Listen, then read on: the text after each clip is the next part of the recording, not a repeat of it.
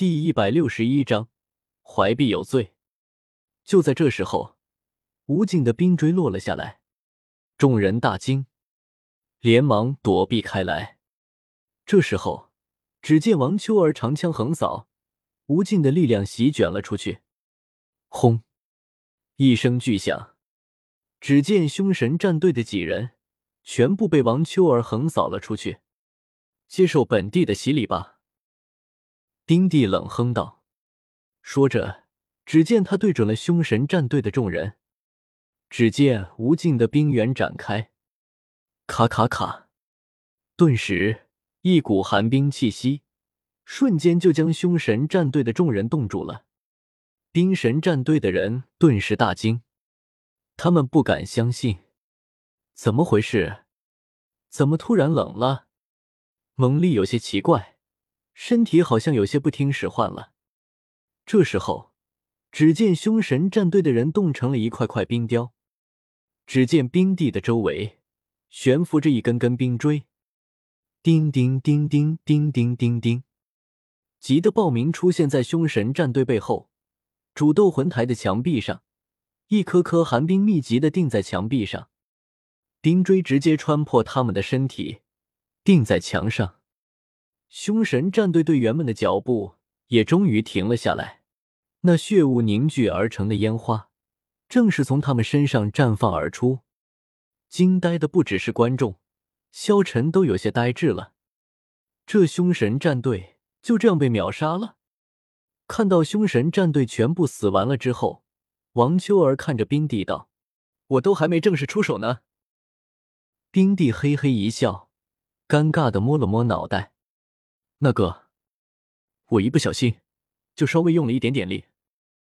猛力原本凶光闪烁的双眼，死死的盯视着前方，眼中的凶力已经变成了错愕和绝望。高大强壮的身体如同推金山倒玉柱般轰然砸向地面。七名凶神战队地队员几乎在同一时刻，在他们自己前冲的灌壁下被直接带倒在地，鲜血。从筛子一般的体内蜂拥而出，血流就像一条条红色地蚯蚓，迅速在斗魂台上蔓延着。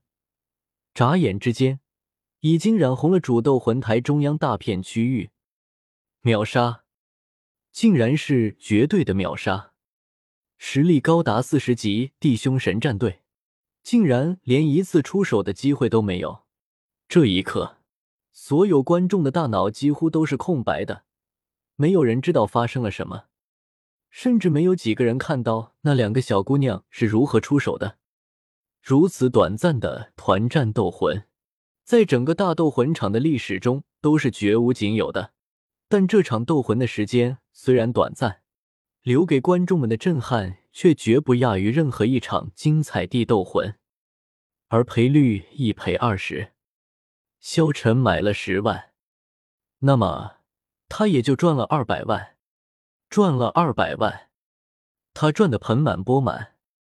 回到了酒店，丁弟有些委屈道：“我已经很小力了，没想到他们这么不经打。”萧晨无奈的摊了摊手，他明白这两个小家伙根本控制不了自己的力量。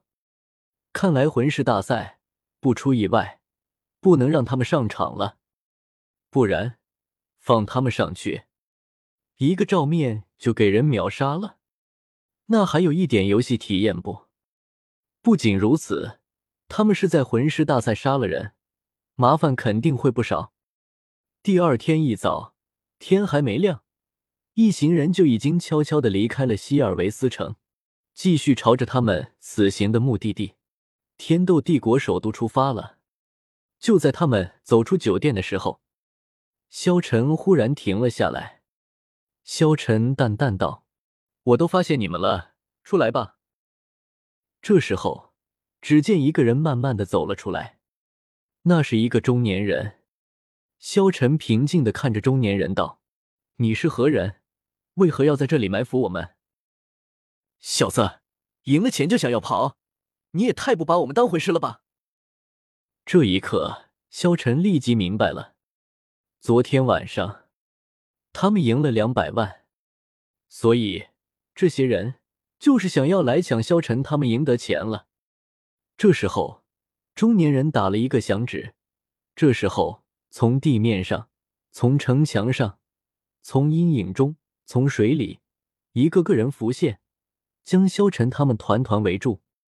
中年人直接释放自己的魂力，滚滚的魂力扑面而来，再也不像之前那样软弱无力。这时候，众人看到中年人身上七个魂环在闪动，也就是说，他是一名魂圣。